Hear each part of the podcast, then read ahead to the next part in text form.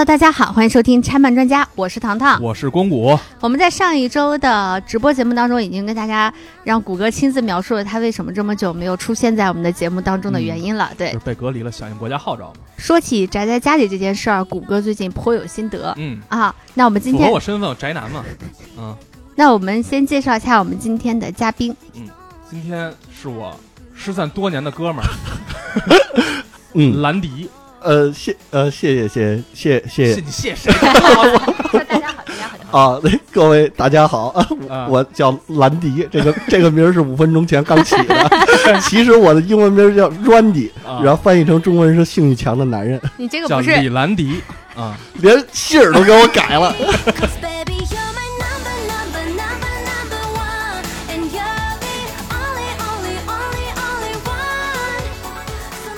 今天咱聊的这个作品呢，实际上是咱们听友群里的一个朋友叫小七，嗯，前两天给我推荐的一个作品叫《阿宅的恋爱真难》，哎也有一个小七啊男的女的，女的好看吗？好看，那他的作品一定好看。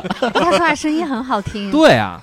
然后呢，这个作品还有一个名称叫《宅男腐女的恋爱真难》，听着就美好。美好吧？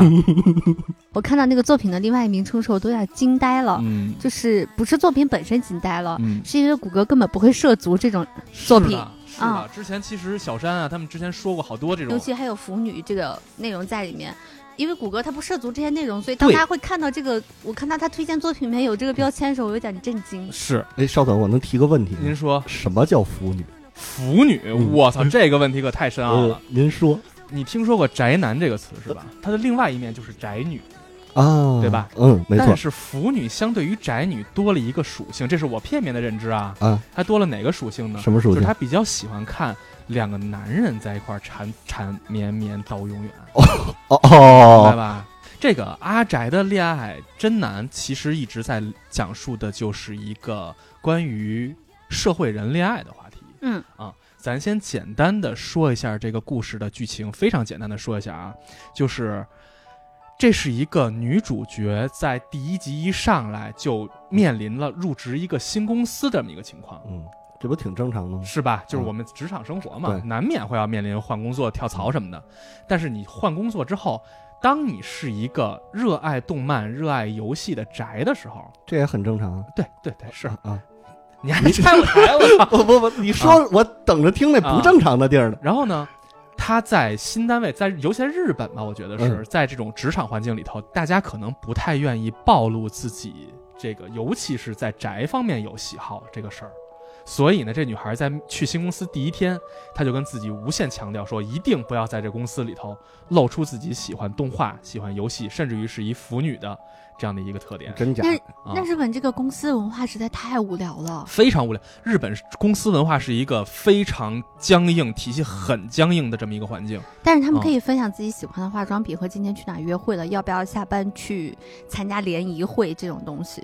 这些全都是为了社交，就是一个社交目的。啊哦，就是我可以，我我可以有社交目的的东西，但是我不能去展示自我的个性的东西，至少在这个剧情里是这样的真是太无聊了。啊，很可怕哈！我还以为咱们比日本保守呢。我操，这日本 这方面咱还是还是还是比他们要高级点的嗯。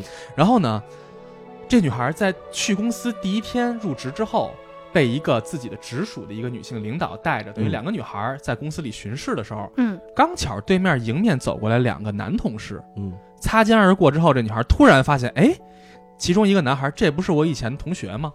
嗯我以前的朋友。嗯同时，这男孩也认出她来了，两个人就彼此相识了。嗯，在分别前，这男孩问了女孩一句，嗯说：“你还玩游戏吗？”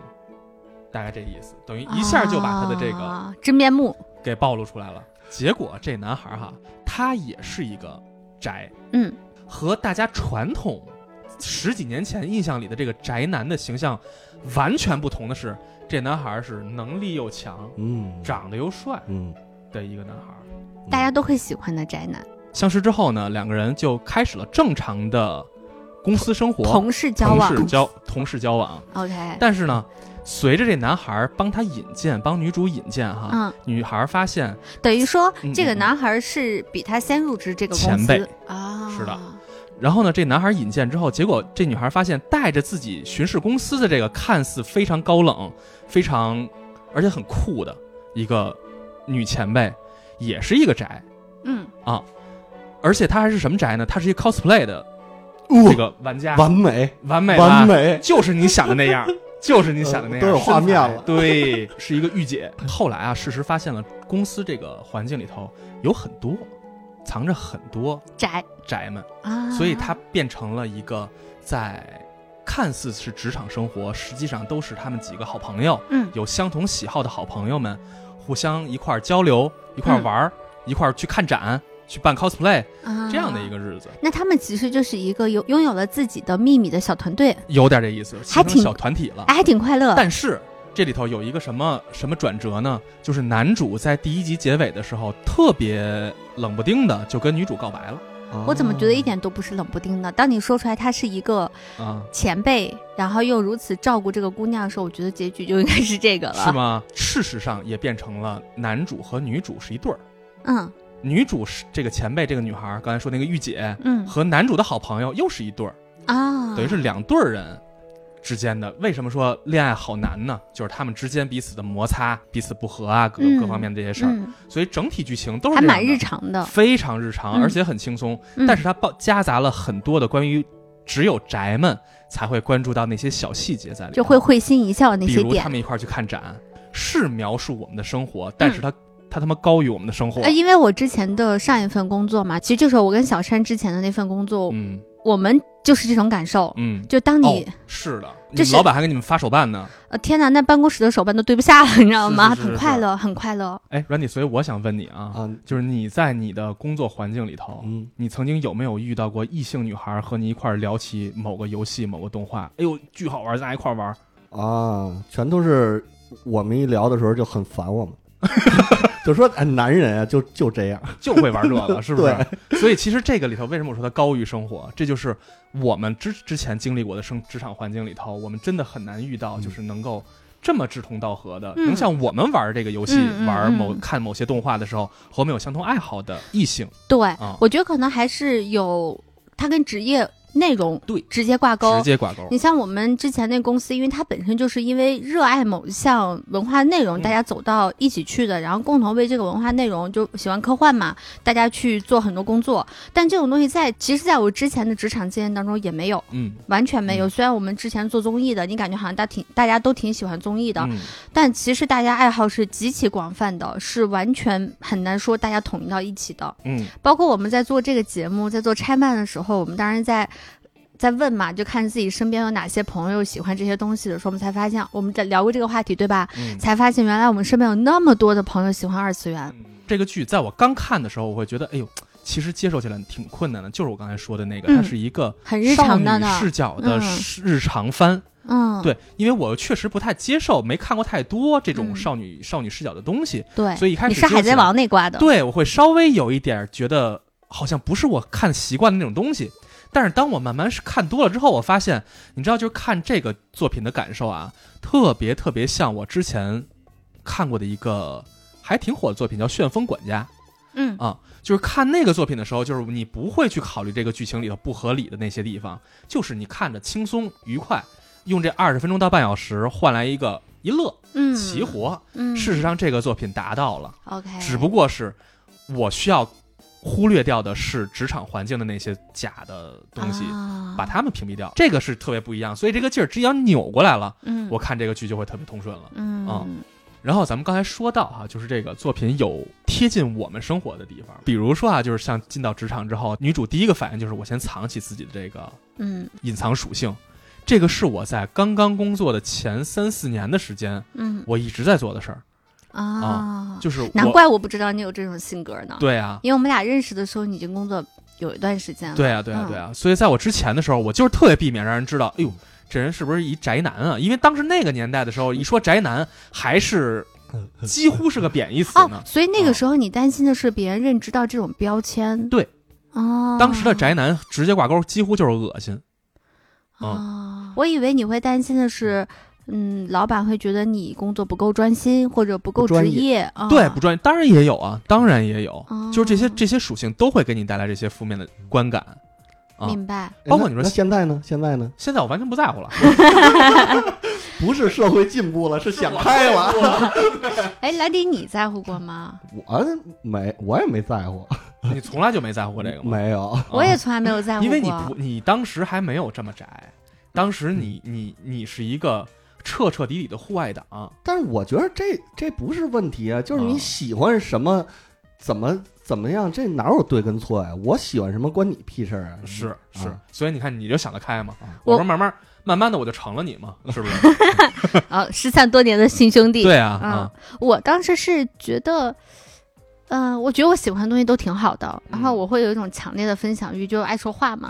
从小就是没有少被叫家长的那种话痨子哦，你对会因为话多被叫家长，啊！对我小时候挨啊 太容易了，挨挨了好多打。哎你是你是不是也这感觉？呃嗨，叫的后来我爸妈都不去了。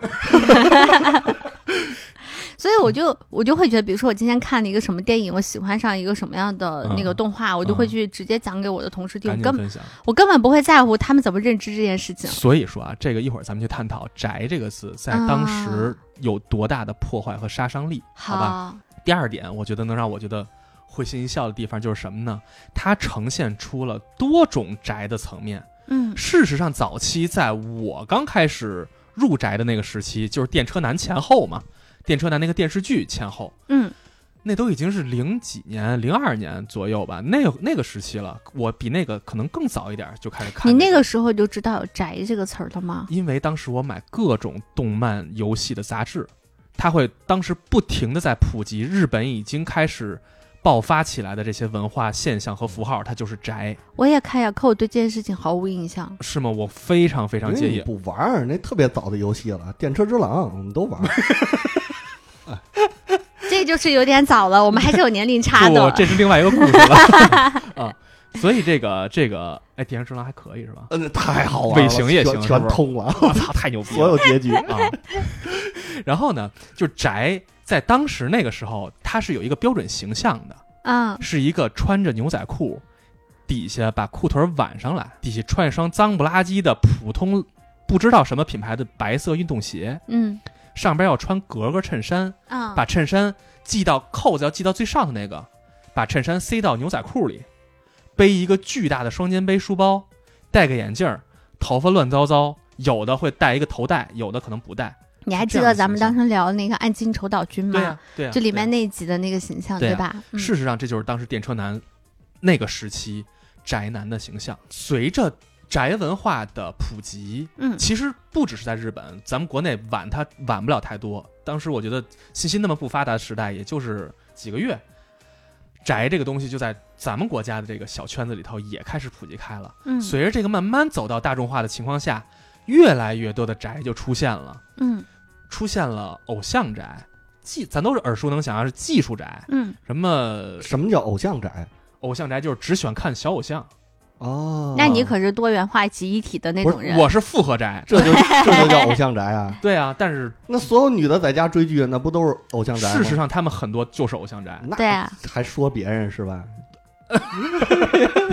大家都一样哦原来是，这样。我们都一样。这话题人在这儿等着呢，拐这么大个弯儿。然后技术宅，甚至于日本你能或多或少知道有一种叫铁道宅，这帮人就是做各种各样的铁路，因为日本有各种私铁，铁道种类比咱们要多一些啊。铁道宅又是什么意思？就是日本的这个列车，啊，比如说有新干线、嗯有城铁、有地铁，有各种各样的。嗯，他们每一种铁路都有每种铁路专属的车厢嗯和车厢布置和车厢型号，嗯，这些铁道宅就研究会这个去研究这些，啊然后为什么研究铁道车厢的因为设计呢喜？欢，真的，就像你喜欢玩游戏一样。啊，是吗？你知道嗯日本有有的那种铁道宅是在做什么吗？在自己房间里做出一个隔间儿，嗯这隔间儿什么样呢？就是他们那个开铁道的那个驾驶室，哇，把自己房间弄成驾驶室，在墙墙上改成一个大液晶显示屏，哇，投每个车走的那个画面。我的妈呀！他去模仿每一站停车，因为所有的设备都在，嗯，我每站停车报站，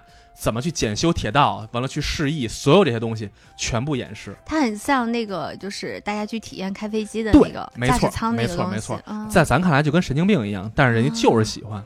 关于宅啊，估计人有钱，人人家有有屋子能隔出这空间来。这么说，你有钱你能这个吗？我 我他可我小能弄个游戏室。我小时候也对好过这个，我我玩那铁胆火车侠，能组装那个。我的天呐！我稍微那个回就是回忆一下，刚刚兰迪说为什么有人喜欢这个啊？嗯就是咱不说日本了，嗯我前段时间在网上看到有一个小孩儿，大概三四岁吧，嗯他就他们家是成都的，他就特别喜欢地铁，嗯就每一天呢，就从哦两岁开始，然后他就拉着妈妈去坐地铁，嗯然后那个每一天就是把成都所有线都做一遍。后来他妈妈就有意识的，刚开始觉得孩子可能图个新鲜，哦后来发现不是，这孩子就是爱，所以呢，他就实在受不了了，给他买月票了。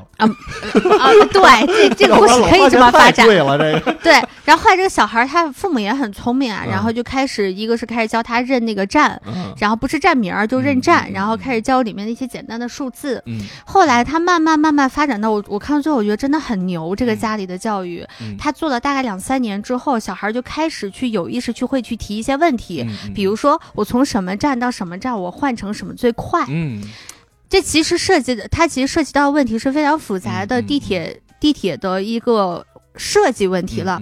然后后来他还问到说，为什么成都的这个地方有地铁站？嗯为什么靠这边就没有地铁站？后来他问了很多问题，他妈妈都会整理到发到网、嗯网上嘛，然后就引起了成都地铁的官方微博的这个注意，嗯然后就发现这个孩子真的很很聪明，然后而且很懂，很懂。嗯然后他就给他回应了，就说为什么？是因为这个地方我不太记得那个专有名词了，嗯反正就是跟地质相关。嗯就是这个地质呢，不太适合在下面修地铁嗯啊。然后我就在想说，就是他真牛逼，真的对特别牛逼，我特别喜欢这样。对，然后这个小孩的提问影响了成都房价，是吧？人给他解释这块不适合，拆台。这块儿 这块不适合有地铁。行了，这儿房不买了，涨不了，没戏。太太坏了，成都成都地铁可能都没有想到这个问题。对，我就觉得像这种爱好培养起来还挺有意思的。嗯嗯，就是有这方面天赋和关注到这点上，完了能把这个继续挖下去这件事儿，嗯，特别牛逼。就是他和他和他的父母都很优秀。嗯嗯，所以啊，就是关于这个作品，关于这个阿宅谈恋爱这个事儿，我觉得里头呈现了这么多种宅，也是一个对于观众来说也是一种啊，对，是一种反馈了，我觉得嗯也是。所以这个作品在我看来是一个特别轻松的小品嗯啊、我们去抱着一颗轻松的，我们就想坐那块儿看看甜甜的恋爱，是吧？嗯好酸啊，啊，是吧？我是觉得这个东西是很必要的。嗯嗯，我之前在看玉子市场的时候，我觉得天呐，它拯救了我。嗯就那段时间，我看到很多就是很压抑的东西，嗯然后甜甜恋爱实在太拯救我了。真的真的嗯就是，我觉得这个是一个不要说自己不喜欢磕糖，呃，对，是的，对就你如果知否知否磕疯了，就如果你现在还没有感受到磕糖的快乐的话，那啊有一点好处就是你的生活真的很快乐。对，嗯而且我觉得就是看一下这个作品，日常当成一个每天看个二十分钟半小时，让自己放松一下，嗯这是一个很好的作品。嗯然后咱随着刚才的话题啊，嗯咱们随着这个作品再往下聊一半部电车。刚才其实我已经提到过啊《电车男》了，对，电车男》是一个什么作品？应该说，《电车男》是本世纪初嗯。在日本流行的一个，最早是一个网络事件，编剧把这个编成了剧本，最后拍成了一个十一集的日剧，在日本爆火。一个很内向的一个宅男，嗯。在有一次坐地铁的时候，嗯。遇到了对面坐着一个女神，嗯，自己对面，爱马仕小姐姐是吗？对。嗯。完了看见这个女女孩之后，哇，无比心动。但是嗯。甭管甭说是真的是那种内向宅了，我觉得哪怕是咱现在嗯，这已经脸皮都厚成这样了，咱也不会说过去跟人哎咱聊聊什么之类的，那叫耍流氓是吧？嗯。但是在他看着女孩入神的时候，突然来了一个流氓，真的是流氓，喝多了酒的一个大爷，完了过来就是欺负这女孩，哎，过来聊玩玩啊，你天赐良机呀！对呀、英雄救美，然后呢，这这个全车厢的人，因为大家都知道日本好像不太是一个那种出现朝阳群众的。对的那种嗯环境，所以呢，大家都在低着头隐忍，要不然躲开。啊，这个男主角啊，就鼓起勇气站起来阻止了这一下。阻止真棒，阻止之后就被这个流氓给打了。啊，被打之后，太惨了。对啊，但是这时候突然来了一个乘警过来，把这老头儿给擒住带走了，嗯等于事件解决。嗯结果呢，男主就得到了这个爱马仕小姐姐的认可，就是哎呀，那个真的非常感谢你，把你的地址留给我，我之后给你寄我的谢礼。这可能日本那边的文化了，就是嗯我要感谢你，我要以实际物品感谢。嗯，男孩回家之后就开始把自己今天的经历写到了论坛上。嗯一开始啊，是一个规模很小的一个帖子，他就是小规模的交流了一段时间。过了几天之后，这人又发了帖说他寄来了礼物，完了他发了照片，是一个爱马仕的盘子。为什么是爱马仕小姐姐呢？爱马仕的盘子可贵了爱马仕，对对呀、啊！现在我也买不起。对啊，所以是一个爱马仕的盘子。嗯，所以这个女神真正女神白富美的形象就在这块儿就树立起来了。嗯肯定是白富美，但其实我给你普及一下，那盘子她没花钱，他是买包配货送的，那是他闲置物品，你知道吗？你知道我刚刚听到这之后，我觉得白富美为什么会去坐电车？限行啊，呃不，限行。就这么解释，可以，可以，可以，可以，可以，可以，可以，合理，合理，合理。然后从此，这个男孩就开始了和女神从最开始的电话呃短信联系，嗯到电话联系，嗯，到最后俩人奔现见面嗯的故事，他们最后在一起了吗？结局是在一起了，而且啊，还挺甜。就是一个童话成年城市里的成人童话故事，啊，非常非常的励志热血，全程 全程啊，就整个过程都围绕着网友们不停的鼓励这个电车男，嗯。男主叫电车男嘛，嗯。在鼓励电车男，你要加油，我给你出主意，嗯。你要改变形象，你要嗯。告，你要不能告诉这个爱马仕小姐姐你是宅男。我。突然间你这么描述，我想起一首歌《嗯，阳光宅男》，它里面歌词就是这个嘛。让你唱一个。傻了呃呃呃，哎不，算了算了，标准标准标准原唱嘛，这放放过啊。啊！对它里面宅男的那个歌词，他大概讲的意思就是，嗯你这个想出去你是追不到你喜欢的女孩子的，所以嗯我要帮助你改变你的形象。嗯然后让你从穿着，然后到健身，嗯然后再到你所有的那个发型、外表，全部嗯进行了改变，然后嗯包括你的性格，嗯我要鼓励你勇那个出去勇敢的向他说出你的感情。嗯事实上，这首歌我的感受啊，其实就是有点儿电车男整体的感受，就是周杰伦的歌词，就是他所影射那些网友们。嗯，所以整个故事看完之后，其实是一个特别荒诞，甚至于有点儿呃胡来的故事。但是在当年，在那几年里头，电车男应该说是全日本最大的现象级影视剧。哎，嗯所以他的真实里面他们俩奔现了吗？真实里面也说奔现了，哇，真的好童话啊！对啊，就是特别神奇的故事嘛。啊，所以就是，所以你看啊，听众朋友们，就是无论是小哥哥还是小姐姐，嗯，就遇到一些不平的事情的时候，在保证自身安全的情况之下，一定该出手时就出手。对，说不定你就有一段美好的姻缘在等着你啊。不，这个可别，我已经出手好多次了，人小姐都没嘚我。不是都都会出手的，关键现在少流氓，你知道吗？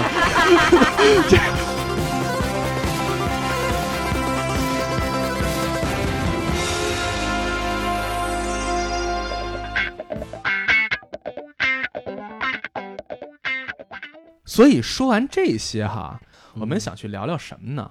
就是恋爱这回事儿。首先是我们毕竟这个作品叫做《恋爱太难》，最主要的是阿宅哎，恋爱太难，虽然人作品里没展示多难啊，嗯，毕第一集就在一好起了，他哪儿难呀？非常顺利他比我们简单多了。对，所以我们今儿就想聊聊，尤其是找 Randy 来呢，就是想借着 Randy 的视角去嗯。聊聊，作为男生来说，嗯。男性来说，嗯，和女性在面对恋爱的时候，我们之间会有多大的差别？是这样，有一嗯本书叫做《男人来自火星，女人来自金星就是这么回事儿，嗯全是外星人。》，嗯，彼此无法理解，无法交流。所以今儿咱就尝试交流交流。我想先问问糖糖，嗯女追男隔层纱，嗯男追女隔面墙，嗯，你觉得女追男隔层纱这句话是对的吗？我觉得分情况。嗯我自己遇到两个情况，嗯我上高中的时候，我觉得那个时候，我不知道你们男生青春期的那种懵懂啊，嗯是有没有这种奇怪的点？就是我有时候喜欢一个人，我嗯不是喜欢他的外表，可能跟他这个人本身都没有什么太大关嗯系。那咱不一样。就是我我我青春期的时候有有有过两次喜欢两个男生嗯的原因都是一模一样的，嗯就是有一天他们穿了一件特别对我审美口味的衣服。你是喜欢那件衣服？哪件衣服？你告诉我，我我下次我穿过来。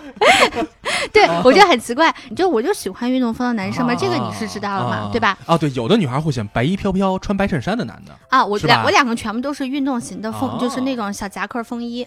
哦咱上学不得穿校服吗？外套，人有外套啊啊我们没有那个要求，哦啊，是吗？你我可以不穿我们可以不穿。就我们我们实验室有的学校要求是必须要穿统一的服哦？装的，是吗？你们那儿我们穿我们那儿只有升旗周周一的时候 要求哦啊。是吗？嗯，我跟你说，当时就为了吸引女的注意，我们校服都反穿的。我跟你说，上面还写字儿呢，画画。我跟你你们这不用穿校服，对我们不用穿。恨死了这个。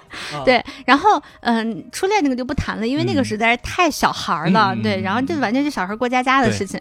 然后那个男生呢，是我上高二的时候，嗯我们另外一个班的男生，他是我闺蜜班的同学。嗯我去找我闺蜜的时候，就那个男生，他其实长得一点都不好看，就在后来的审美当中，嗯他其实长得并不帅，一点都啊不帅。但是就那天他穿了一件黑色的运动夹克风的啊衣服，然后我就不知道为什么，我觉得哎，就是有有一点点懵懂的感觉了。哦。但是其实人家那其实是这个人穿上这件衣服的那个劲儿，对，就可能那一下，然后我就问了一我闺蜜嘛，然后闺蜜就告诉我她是谁了，嗯牵那个线，然啊后完了我们就就是小小的在一起了，但是因为那个时候哦就家、成功了。什么叫小小的不是，你一定要听我讲啊，这个、啊这个里面就是成功不代表在一起，啊就是我们俩虽然他每天比如说送我上下学什么的。啊理解我我们没有没有牵手，没有什么，因为那个时候我们家是就住学校对面，啊就我爸我爸我妈就在那个地方，我我也不敢。啊对然后那个，但是其实那个男孩子心中是有别的女孩的，但是他同意跟我在一起了。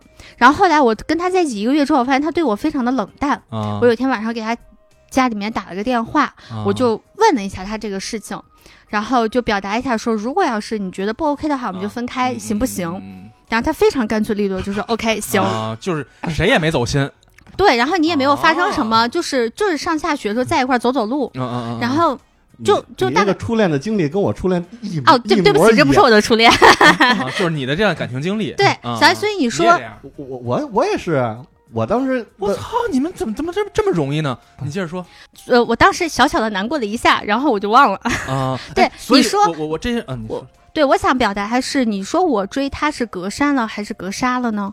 其实说不出来的，因为我们那个并没有到那个，并没有他就是他并没有跟我产生实质性上的感情明白。了，明白了，那也是因为没隔隔层纱，这答应你了。对对对对，对就是从结果论的话，其实是隔层纱的。这这不说男追女，女追男啊，只是说你们俩的这个推进的速度其实很快，就啊，很容易就在一起了。但其实但是彼此确实嗯就呀，其实都没什么其实就是一个上下学的一个陪伴。啊啊啊，就是我觉得从我现在这个年纪啊来看，他甚至都不可以被称为成功的谈了一场恋爱。啊，所以我啊就觉得他这是一个山所以这是我们啊对这件事情认定、认明白了定不同。明白了嗯，，嗯然后我想说，隔层纱的呢，其实是我跟我现在男朋友，嗯。我们俩是在一个活动上认识的，嗯来了北京之后，嗯。然后意外的发现呢彼此是老乡、嗯。啊，然后觉得彼此还挺能聊得来的，嗯，然后就加了那个当时还是 QQ，然后后来有了微信。我说隔层纱呢，是因为我那个时候已经就是成年了嘛，然后工作了，已经很明确的能够感受到一些很微妙的情感的嗯波动了。嗯这种情感是你能判断出来对方是不是对你有兴趣的。然后我们两个呢，那个时候因为工作都比较的。呃，没有那么繁忙，因为嗯刚开始工作嘛，都很简单工作内容，所以下班我们两个住得很近，嗯然后我们就一块一块约着去，我们当时住亚运村跟前，就会嗯去奥森去遛弯儿。嗯，其实也没有聊什么太多暧昧的话题，嗯但是我那个时候就会有点小心思，这个在我之前的节目当中应该有讲过，嗯嗯嗯嗯。就是我会去，嗯、去主动制造暧昧气氛的那个人，嗯。然后试图用一些话、一些语言、一些动作去去试探他的态度。比如呢嗯。比如说有一天我们他他印象很深刻的是有一次我们俩遛完弯儿回来，然后送我回家，他回宿舍，然后我嗯。回我租的房子。然后那个在进那个楼道门之前，我就给他讲那个故事，故事内容是什么我不太记得了。嗯但那个故事想表达内容就是，如果一个男孩喜欢女孩的话，其实你可以在分别的时候可以说一些话，做一些动作的。对，然后完了，他很很后来我俩在一起之后，嗯他说，他说那天晚上我大概就明白你是，他知道我们俩肯定是彼此是有感觉的，他他说那天晚上我感觉你是在暗示我什么？我说我说那叫暗示吗？那叫嗯明示了。啊对对对。我都，恨不得告诉你了，对啊。对，然后然后，但是他他没有那个胆量，他还是有点胆小，在那个阶段，啊。对你需要去鼓励他，然后鼓励他走出那个那一步，因为我在有些情况下，我还是相对比较传统的，我觉得有一些话我我需要让这个男生一定要讲出来，嗯嗯。我才会愿意的迈出实质性的那一步。嗯嗯嗯。但是在此之前，我并不抗拒，我会去制造一些暧昧情暧昧的气氛、嗯情绪，嗯然后两个人之间那些小小的互动。哎，那我就想知道，你俩好是属于是属于你追他还是他追的你？嗯，其实一起的，就对上眼儿了，就对这么巧。对。但但其实是我在里面，我我不是主动，而是说啊，我会去，给了他暗示。我会去做更多主动性上的一个牵引。明白了，嗯明白了。所以这些东西呢，才会让我觉得我们俩，我们俩从认识到在一起时间，就是而且在一起，我们俩就很快确定，就说是我们将来可能就是彼此的这个嗯，伴侣这件事情，嗯嗯就是两三个月的时间。嗯，没有，我觉得这都是格杀。你看，就算你哦第，你也觉得都是格杀？对呀我操！你原来你是你是谷歌，你是不是要流下难过的泪水了？不是不是 不是，就就像唐唐刚才说的嘛，啊那你就算刚开始没动感情，但是那男的也同意了，对吗？啊，那我现在喜欢一女的，你可以不喜欢，你同意呀、我也很开心啊，我也很开心啊，你同意呀、啊你骂我舔狗干嘛？所以是吧？所以这段话含的信息量有点过于广泛，你知道吗？所以女女生，哎呀，太占优势就是了，对我我也就是羡慕。就是我，因为是我的经历告诉我和我嗯看到的事儿告诉我啊，就是男追女的难度要高于女追男，太难了，太是不是就是这这是我真实真实生活啊，全是真实生活。我看到的女生追男生的例子就不多，嗯，啊，周围那确实很在我少。中学里头几乎没见过，嗯，而见到的就成了。你看，就这一个，就就他是吗个啊。那我我我我见到过，我有个同桌是这样，但是结局是用可以用惨烈来形容，这姑娘很惨。被伤被伤害了是吧？对，就是就是我不我不能讲这个故事，哦我只是想说那个男生是我就是真实生活当中，嗯呃，我的同龄的朋友当中嗯遇到了史无前例大渣男。嗯，最烂的那种人是吧？嗯，我为了这个女孩曾经扇过这个男生一巴掌，因为实在太渣了。是不是啊？嗯，然后扎手了，对，扎手扎手扎手太扎手了。嗯然后就是，首先是我看到女追男的例子很少，嗯第二呢，就是 为数不多的人家都成功了。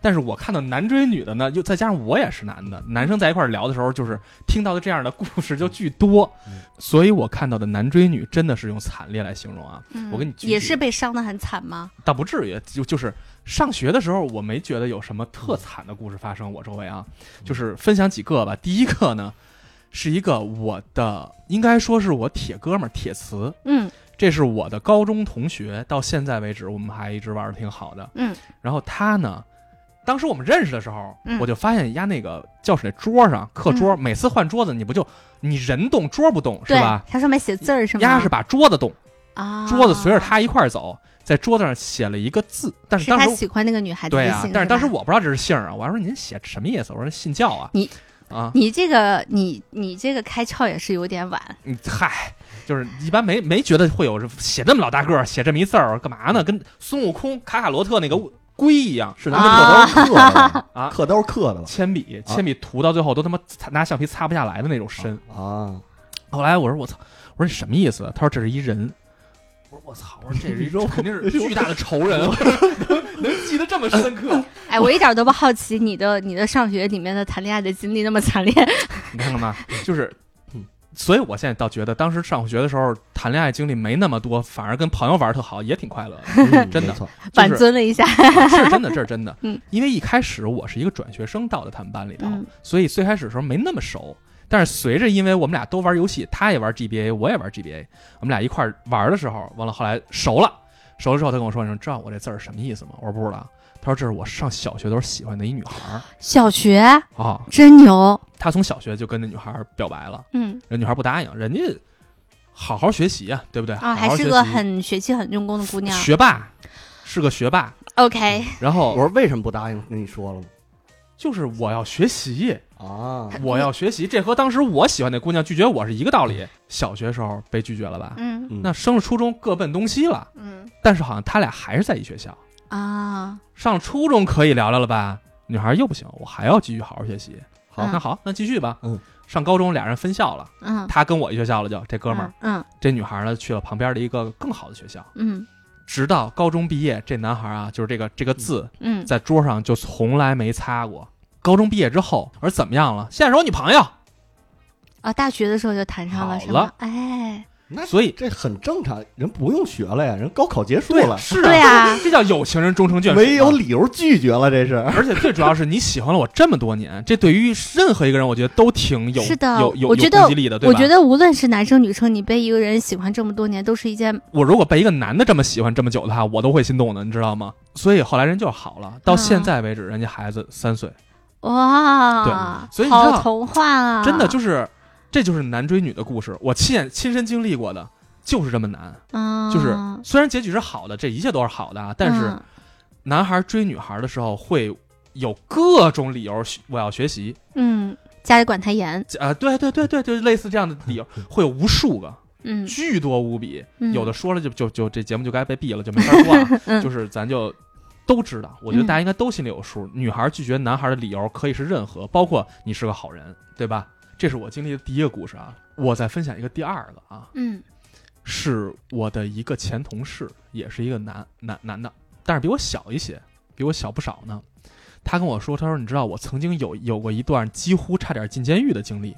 我靠，我说怎么回事呢？就是他当时上学的时候，嗯喜欢班上一女孩儿。最开始的时候，男孩追女孩的手段是什么呀？嗯就是给点小恩小惠，就所谓的小恩小惠。我请你吃个冰棍儿，放学，啊，我请你喝瓶汽水，过生日我给你送个小礼物。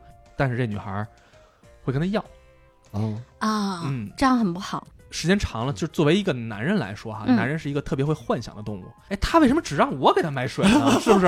嗯他跟我原话是，嗯我当时觉得我们俩就是男女朋友了。啊，然后于是乎呢，这女孩后来开始跟他要更姑娘是 PUA 高手哎，是啊，后来给他提出了我要更好的东西，直到后来最后发展到什么程度呢？是经常找他要特别好的东西，比如 MD，你知知道这个东西吗？道，就是一嗯种当时的随身听，我知道。据说还送过手机哇，啊，就是当时可高中的时候啊。啊，那后来男的家境不错呀。你听我说为什么吗？他偷了他爸的一张存折，啊，他花了三十六万，我去，高中的时候，啊，结果天哪！我得想想，我们家在我高中时候存款有没有三十六万？他比咱小一点嘛，比咱小哦一点嘛。哦哦，但是哦然后结果就是他父亲发现了嘛，他爸说报警嘛，就这么着把他警察给带走了，他爸报警想把钱要回来，发现是想要赠与，想要赠与没没错没错，要不回来。嗯，他爸而且不是为了把他孩子而且最主要的是什么？是当时警察找到了这家人，就这女方嗯和他的家长嗯。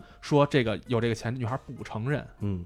所以这就是我看到另外的一个男追女的故事。嗯。这个只是举极端例子，但是这是我嗯。男追女很费劲的极端化表现，嗯。大多数都是告白不成功的，在我身上没有这种故事，因为因为都成功了。没有没有没有，因因为因为成功不了，所以我干脆不追了，你知 你知道吗所？以成了阿宅。在对在家玩游戏挺香的呀，你干干嘛非得追女的呀？啊太麻烦了。哦，我们刚刚在最前头，我插一个，咱们倒回到最前头那个话，就我说谷歌在家被强迫封了十二天，很痛苦这件事情。啊然后兰迪就说他当时就是在我觉得很开心啊，对他当时也有过这个经历，对然后在里面打了十四天的那个游戏，给他开心坏了。疫情疫情刚开始那时候，当时回北京嘛，隔离十四天，我啊睡醒了吃，吃饱了玩，玩完了睡，太开心了，真的。你要隔离四十天，我都不出去。你上小学的时候追过姑娘吗？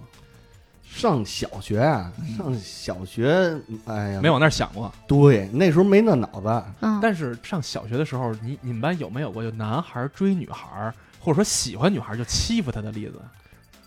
呃，喜欢欺负的，啊，那就是单纯的想欺负他。这喜欢不喜欢我还真不知道，但啊是欺负确实挺好玩的。比如呢？比比如你知道，那个女生身上有味儿，你知道吗？有香味儿，嗯，就是、啊就是你会不自觉的去闻她的头发。然后女的那时候头发就长了嘛，然啊后男女揪特征辫子是吧？对，都有区别，你就会瞪人头发嘛，啊就是。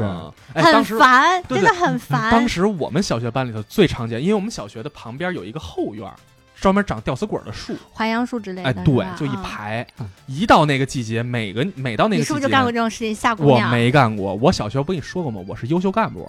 当时我们班是有男生就拿那吊死鬼抓一把，哎呀，我的完了往那女孩铅笔盒里搁。你干过吗？我我不可能干，我也怕吊死鬼。我跟你说，女女的不拿那吓我就行。我我跟你说，因为所以你超超级怕虫子是吗因为？虫子我跳过车，你知道吗？那车还在在路上开着呢，飞进一蜜蜂，我直接开门跳下去了。我的妈呀！真的真事儿，多大的时候？多大啊？那初高中了都哦啊，天哪，那我觉得他很不适合生活在云南。对啊，呃，不可能去，就必须得干干净净，你知道吗？我不是处女座，但是但是我爱干净。就是这种动物吧，你越大我越没事儿，就是你越小，你的脚越多，你身上还有汗毛，我就不行，就受不了。你还因为这个有过什么就奇葩的经历呢？就是当时因为我们家有虫子，我离家出走一星期嘛，啥？真的，当时我妈什么虫子呀？就是有一个有一个那个，它是说是蟑螂吧，但是它啊绝对比蟑螂大，就是会飞吗？它飞不飞，反正它在墙上趴着。我跟你说，跟油烟吧？我不知道是什么，啊反正跟你手一边大一个黑色的那么一个虫子，那我也不行，那我可能也要离家出走了。白墙上趴着，你知道吗？啊当时啊当时我我让我妈过来，我说你你把这个给给必须当着我面儿给他弄走。弄死它，嗯给它拿出去。然后因为哦，你是不是也不能接受？比如说，他把这个东西拿出去放了。那我不管，但是你不能在我的空间里。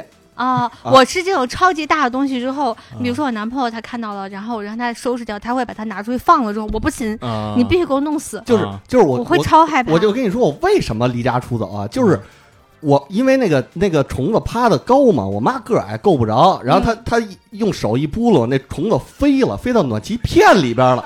你不知道它会去哪儿，你知道吗？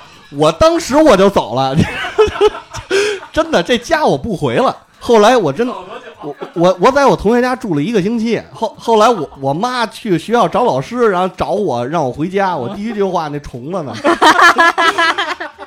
哎，我觉得这故事比咱们讲恋爱故事有意思多了。就是太有意思了你必须眼睛看着他，他走，那啊那才放心，要不然嗯根本待不了，待不下去。，所以妈妈不怕虫子。他他应该不怕吧？啊我跟你说，我为什么说当时我那个初恋跟你这特别像呢？当时我也是，我在班里有喜欢的女生，啊然后我就跟所有女生其实关系都挺好的，然后那是那个女的喜欢我，然后呢，她只要看我跟别的女生聊天，她就不高兴，就哭，就难受。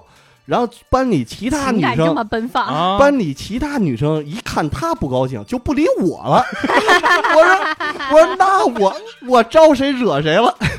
我为了跟其他女生还能正常的聊天我说那好吧，咱俩咱俩交朋友吧，就这么着。我你这什么叫做我很我很善良？你这纯纯纯粹是被逼上梁山。对呀、哎，我特想知道，那后来你当时喜欢的女生知道你跟那女生好了之后，她怎么想的？对他他也没怎么想，就没嘚儿你是吧？啊，可能可能我喜欢的也不喜欢我了。哎，这是你啥时候的事情啊？这是我初中的时候，啊，所以你看我的初恋，我的初恋就没了你。初恋是哪个？我现在都弄不明白，是交了的那个还是喜欢的那个？所以这个你甭管喜欢不喜欢啊，但是它形式上好过，对吧？就是你你口头你答应人家了，嗯虽然是连你就得负责任。连手都没拉过，你哎知道，吗？跟我们当时一样嘛。那时候不过这种脑子嘛，就没哎，想所以这种事儿那个时候你们会有那种班里会有那种撮合撮合就撮合到一起的那种人吗？当然有啊，我我想不到具体的事儿，但是我太正常了呀。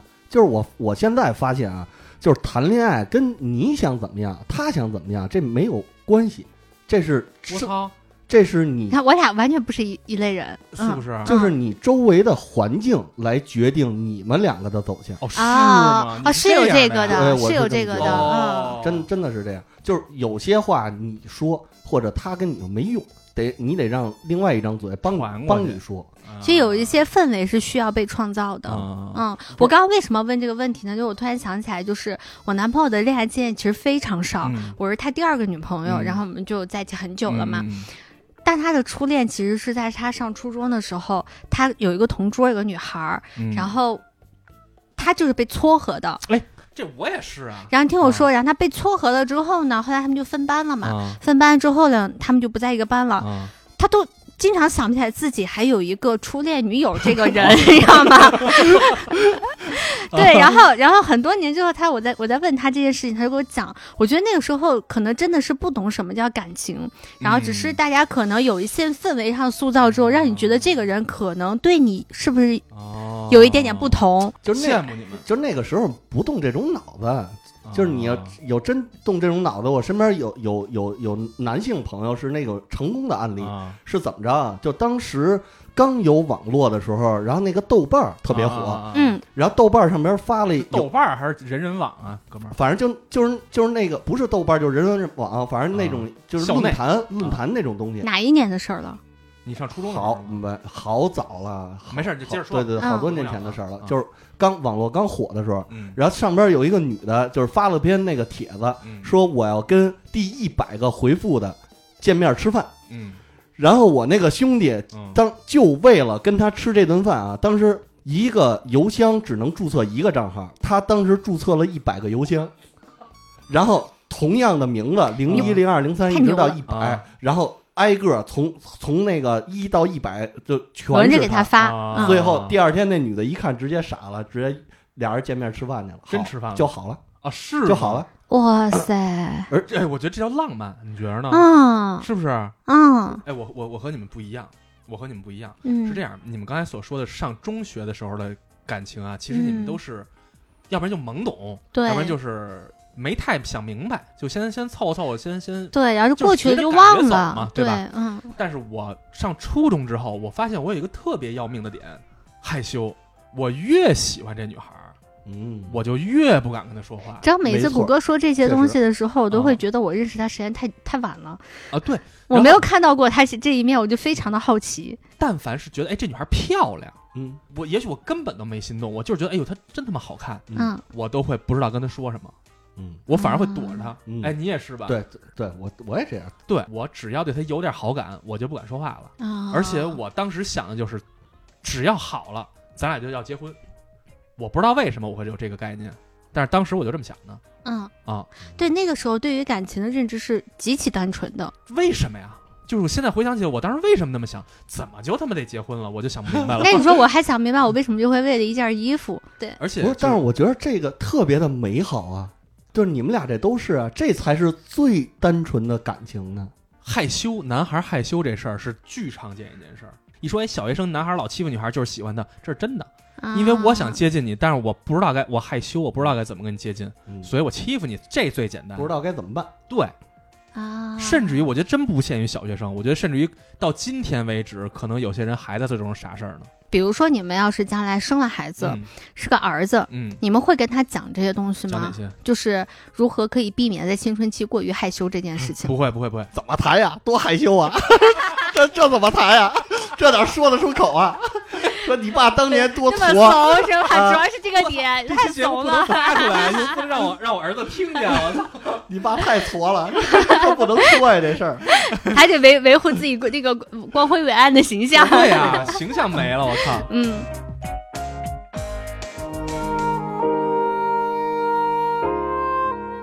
回到咱这期主题上，关于腐女，咱不再说太多啊，因为这一说多了我露怯，不太懂。嗯，咱们都不在这个序列里头。对对对对，嗯回头找专家给你讲讲。好好。然后关于宅男这个，我觉得可以稍微说说，就是到嗯今天为止，我觉得咱们一说起宅男这个词，好像已经成了一个中性词了。他只是这类人，对吧刚才咱其实已经说到为什么如此了。是的，那事实上，仍然还会有一些人对这个词抱有偏见，就是觉得宅男是某种形象。他们老了。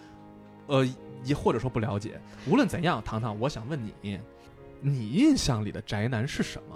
对于你来说，没有印象。啊、嗯，我虽然还蛮爱看漫画和动画的，但是因为就是你身处在一个没有这种文化氛围的一个城市里头，你能接触的这些东西就是偏少。嗯。嗯，然后那个时候上学嘛，我又是个学渣，所以嗯。爸妈管的就很严，嗯。你很难说你有很，你像我妹妹她就很他比我要了解这些东西，因为他比我学习好，父母会允许他去花一点时间看一些这些东西，我就不太行。嗯。啊、对，因为学渣没有没有没有资格看这些东西，嗯对。学学渣没资格宅，我 对。然后，所以我对这个东西有一个很强烈的认知，都是我都工作很久很久以后，我才意识到，哦，原来宅是那个层面的意思，嗯就是他老的那个意思。嗯呃，所以为啥我刚刚说，你觉得有一些人他对于宅男还是那种偏见呀、嗯什么的？我为什么说他年纪很大了？嗯是因为我觉得在我现在跟我同龄嗯或者比我再小一点的孩子，嗯大家对于宅这件事情的理解，嗯就早已脱离了那个让大家不是很舒适的那个形象了它变成了一种宅。是一种文化现象，是一种兴趣的一种总称。嗯，咱把它缩小一点，好吧？就是喜欢二次元的人，嗯喜欢二次元的人，每天或者说每周会抽出一定的时间玩游戏，嗯美少女类游戏，嗯看那些比较重度化的魔法少女类的嗯，这样的男男生，你觉得你能接受吗？当然能了。嗯，我生我生活当中有很多这样的男生啊，嗯，嗯我觉得没有什么不可以的。没错嗯，啊。事实上，这些并不是因为你喜欢这些，所以你就是他妈恶心的宅男。就这个东西是，这个东西说实话，嗯我至始至终都没有把喜欢这个品类的东西的人嗯和恶心这个事儿嗯，嗯挂上钩过，嗯嗯从来没有过。嗯嗯嗯嗯，在网上其实常见一叫“四宅真恶心什么玩意儿？”，就是 对，我也明常问白吧？就是死宅真恶心，但是他写出来是真恶心，就好像一道菜一样。啊，但是实际上它影射的就是死宅真恶心。但是死宅说的是谁呢？地图炮能打到好多人，是吧？明白。但事实上，并不是说我们玩游戏、我们看动画、我们我们就是恶心的死宅。我会觉得这样子的人，他的精神世界很丰富。对你如果被人家说你是一宅男，你会觉得自己被伤害了吗嗯，？Randy，你他妈宅男，你就是一，其实有一点，是不是？其实有一点，但是嗯。但是但是但是因为我不在乎，嗯，我我确实觉得这个动漫里的那个角色比你好好看太多了呀！是我就是看他很开心啊，啊。你就是不完美啊，啊，就是就是我觉得觉得那些瞧不起宅男的那些人都是嫉妒，他其实不不他不如活的不如这些二次元的他。不如二次元的这些完美，对所以所以他他才贬低贬低。哎我觉得这是一个好角度，被人说有有点儿难受吧，嗯但是我真的不在乎你这么说，嗯我就是不喜欢你啊 啊啊我我就是看着我们家的这个这个这个手办这个动漫快乐这个这个游戏比你强我，我就是开心啊，嗯我看你我不开心啊，嗯那我为什么要迎合你呢？嗯。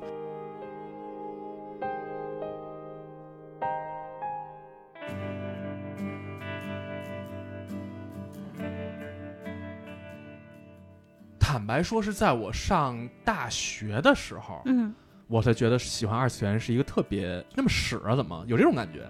啊，哎，啊你爸你妈有这么说过吗？没有，完全没有。哦，那我觉得可能是因为我和我妹妹，因为小时候都很爱看这些啊东西嘛，有我表妹，啊然后我们的父母其实都有过很多很强烈的这种表达，嗯所以我们一直是据理力争的那一方，哦所以从小我们就会觉得这有啥的。嗯，你为什么来管着我这个？你们也有你们喜欢的东西啊！你们喜欢泰坦尼克号，我喜欢动画片，嗯然后我就得挨揍，嗯这是真事儿，哦，是吗？真事儿。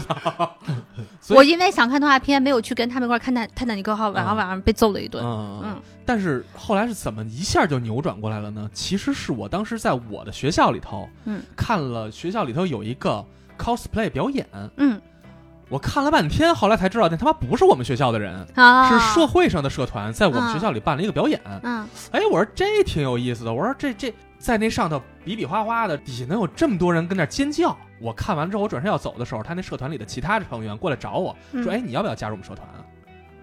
我说：“好啊。”所以我在我的大学里加入了一个社会社团啊，啊。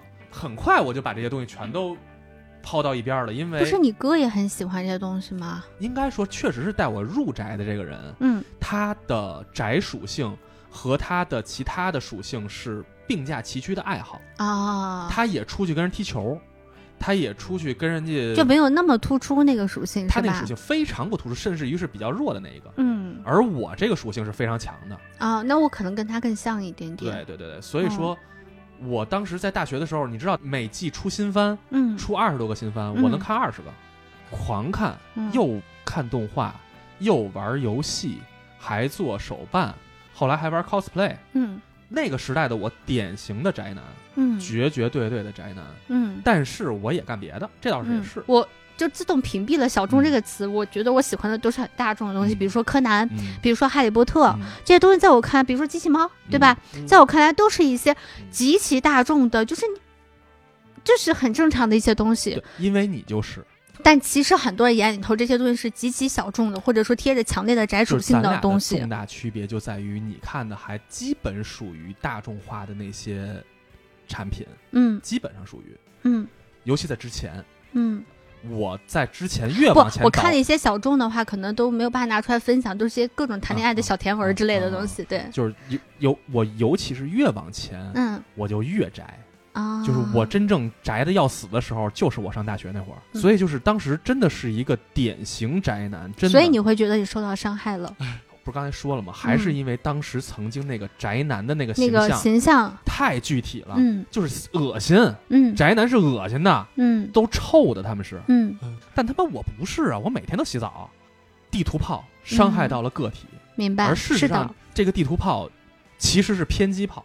嗯，啊。所以刚才我问你说你会不会介意他是一个宅男？完全不会。对，嗯所以这个才是一个常规的状态，就是喜欢这个东西没有什么不一样，当然别太偏激啊。但自从周杰伦那首歌出来之后，我觉得我对于宅男的形象还蛮阳光积极起来了，对是呀、吧沙阳光沙滩，然后肌肉，嗯，然后一个不是很会讲话的男孩子，嗯，我觉得挺好的。周杰伦那阳光宅男是你什么走出去你才能追到女孩儿？我我不想追女孩儿啊，我你可以不追女孩呀我觉得挺好啊，我干嘛出去 不是？是这，样，你你可以不追女孩儿，但是如果有的人愿意改变自己的形象，没什么不好的。对对对对对对。嗯，然后我觉得下一个问题啊，嗯你们介意办公室恋情吗？嗯，跟我恋情我就不介意，就是跟你，就是那我一点儿不介意，那你介意别人的恋情是介意被喂狗粮吗？是因为我的选择就少了。比如说啊，就是你们俩在一个公司里头，你们俩搞对象了，嗯但是他们分了，啊啊，这该怎么相处呢？正常相处啊，嗯也没事儿，你也没事儿，我没事儿啊。该哦该怎么处怎么处。啊哎，虽然我没有过办 有故事，他有故事。这不这不算故事，这只是个经验，这是事故。经验，聊聊这个事故，给我们讲讲。这那那你有什么办法呀？那就是很难受啊。嗯但但是你还得正常的交接工作呀，怎么怎么样？那有什么办法？哎，就是交流的过程，就是虽然尴尬，虽然别扭，但是就得硬着头皮也得来嗯对呀、啊。那没有办法呀。哎，那如果现在让你重新选择，当时可以不跟他交往的话，你会选择不就压根儿咱就别交往吗？那不行，交人生的往的经验过程还是很美好的。啊，那你我这个觉得啊，就是可能现在因为工作时间长了，嗯我觉得不是个问题，是因为我知道我要怎么去切割个人感情和工作这件事情了。嗯我知道在这个场合下，我可以去做的职业性的东西是什么，嗯我要解决职业性的问题就可以了。。如果搁在我刚工作的时候的话，就会很难啊。但那个时候都不用说。职场之间的这种感情了，那个时嗯。候我和我前男友，我们俩还不在一个城市呢。嗯。异地恋的时候，我们但凡有点感情上的波动，嗯。我都会在嗯办公室里面都会很难过，你很难能专心工作。嗯。但现在就不一样了，现在就是可能吵得很凶，我可能都离家出走了 对吧？白天该工作毫不影响，哦。然后晚上回来呢，该该伤心、该难过、嗯。该解决事情的，咱们解决问题。嗯。啊，就现在可能就更加的理性一点点。但是啊，对对对，但是我跟你说，就是这个工作跟感情切割不开，没办法，啊。我的前前女友就是我的员工，那啊。那你没有你给他你给他讲工作，他给你讲态度，你你你怎么你怎么说？我我说大姐，我得一视同仁啊、那不行，你对我没耐心了，啊我的妈呀！啊，那你怎么办我特别理解了。这这个太太就可怕，就这太无解。对，没办法，根根本就不可能分开切开的这个。对对对对，办公室恋情我曾经有过吗？不不不不不，我曾经知道有有这样的情况发生，而且给别人带来困扰了，你知道吗？啊，就是这种情况，我觉得是我能想到的比较不好的情况是什么呢？这两个人的工作内容啊是上下游关系，嗯，那就太难了。然后呢，嗯，我之前就是你是上下级关系，差不多差不多这意思吧啊。你就啊接着听，看能不能影射到你。好，，你说其实我就是指桑骂槐说你啊，你说你说，然后呢，这个上游的呢是往下游工作派活的，嗯也就是说下游有三到五个人，或者也许没那么多吧，都可以拿这个活儿。明白。但因为这两个人之间，其中这个上游的人和下游的其中一个人交往了，嗯，他就只给下游这个一个人派活于是那些人就饿死了。当然不是真饿死啊，白。我明白。在我看来，这两个人呢，他们都是情商和呃职业职业道德不够过关的人。情商非常高，因为情商高，所以才会不道德。明白了吧嗯，所以这就是我觉得办公室恋情，就是当你们你们俩爱怎么搞怎么搞，你们是跟办公室里爱干嘛干嘛，根本没关系。但是你别影响到我们。我刚刚为什么说他情商这个问题呢？因为我觉得像，嗯，如果两个人都是那种很拎得清的人的话，你比如说像刚刚那个，就是你前女友不太拎得清嗯，啊、就我觉得两人拎得清的情况下的话，特别诚恳的点头了。就是他眼睛一眯。对，就是你就可以做到说，我们虽然感情上很多波动，我们可能下了班之后还会有很多的纠缠，嗯。但是我可以在工作当中，我们知道什么是优先的，嗯，什么事儿是重要的。嗯。但如果两个人但凡有一方做不到的话，那这个办公室恋情不仅是对他俩是灾难，嗯对于同事、对于老板、对于项目本身都是一个巨大的灾难。对啊，嗯，对啊。但是实话实说，是有多少人能拎清呢？真的想拎清本身也挺难的。但是我我认识一个公司特别逗，嗯这个公司呢，就是当然了，他招进来的家属都是本身跟他们的工作职能是能能有关的。嗯这个公司特别喜欢招家属，嗯啊，特别喜欢招家属，特别有意思。他啊就觉得就是，当然他公司他首先他有一个评定标准啊，嗯就是你能呃符合我们公司的某一个岗位的标准的话，你就来。嗯，然后就是我我我愿意让你们夫妻两个都在这个地方工作，我很乐意。嗯我也不知道他们出于什么心态，但他们就特别爱招家属。所以我问 Randy 一个问题啊，嗯就是现在让你去选择，啊，你想立刻去选找一个女朋友吗？呃，那您说：“我还是接着打十四天游戏吧。对我没觉得有女朋友这事儿是好事儿啊。就是你们在比如找对象啊，嗯或者结婚啊，你们真的认真思考过吗？嗯，思考过，我是很认真思考过的，真的嗯真的，他知道我，嗯嗯就是但但但是我认识的人都是因为身边人都这么做了，所以我也该这样了。嗯。我的、啊，我懂了，我懂了，对我的朋友结婚了嗯。啊，哎呦，那我也该结婚了。嗯。你真的你考考虑过这个事儿吗？嗯。以后你想要什么？这这件事儿对你的利多还是弊多？嗯，就是那我还蛮好奇的，就是你的理想伴侣是什么样的，然后能够让你能够愿意跨出这一步的人。因为现在我们不是凭空想象嘛，哦你可以对对对对，你可以描述的很那个，我就很好奇，因为啊他的这个状态就很很有意思，这理想理想女朋友是什么样？理想老婆？肤白貌美大长腿。不不不，是的，是的，就是我在家玩游戏的时候，她安安静静坐在旁边就好了。她就他们家猫，哦，把猫拟人了就可以。哎，没错，还真是。那哦，那咱就直接听这个女方的答案吧。对啊，就是你觉得，首先宏观上，你觉得嗯女孩最需要的是男性伴侣，无论是追求你的过程，嗯还是两人相处的过程，嗯，最重要的一个必要条件是什么？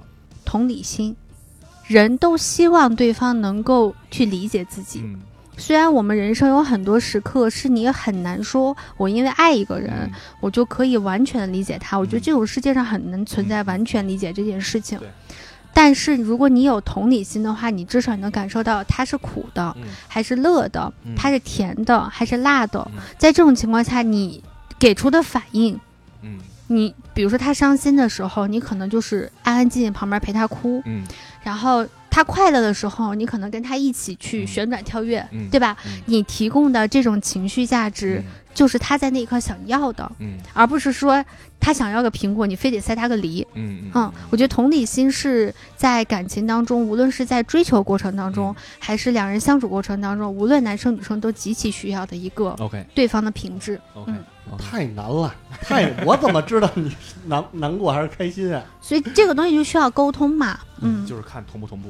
对，很嗯确实很难，我我承认，嗯。嗯因为它难，所以它才是很多人心目当中想要去追求的那个东西。嗯，所以才是阿宅的恋爱真难。然后，如果你们有什么很有意思的回忆的话，也可以在我们的留言下方跟我们进行分享。交流交流。对，然后也可以加我们的群，跟我们进群一块儿分享啦。那我们今天这期节目就到这里啦，感谢大家，拜拜。拜拜。拜拜。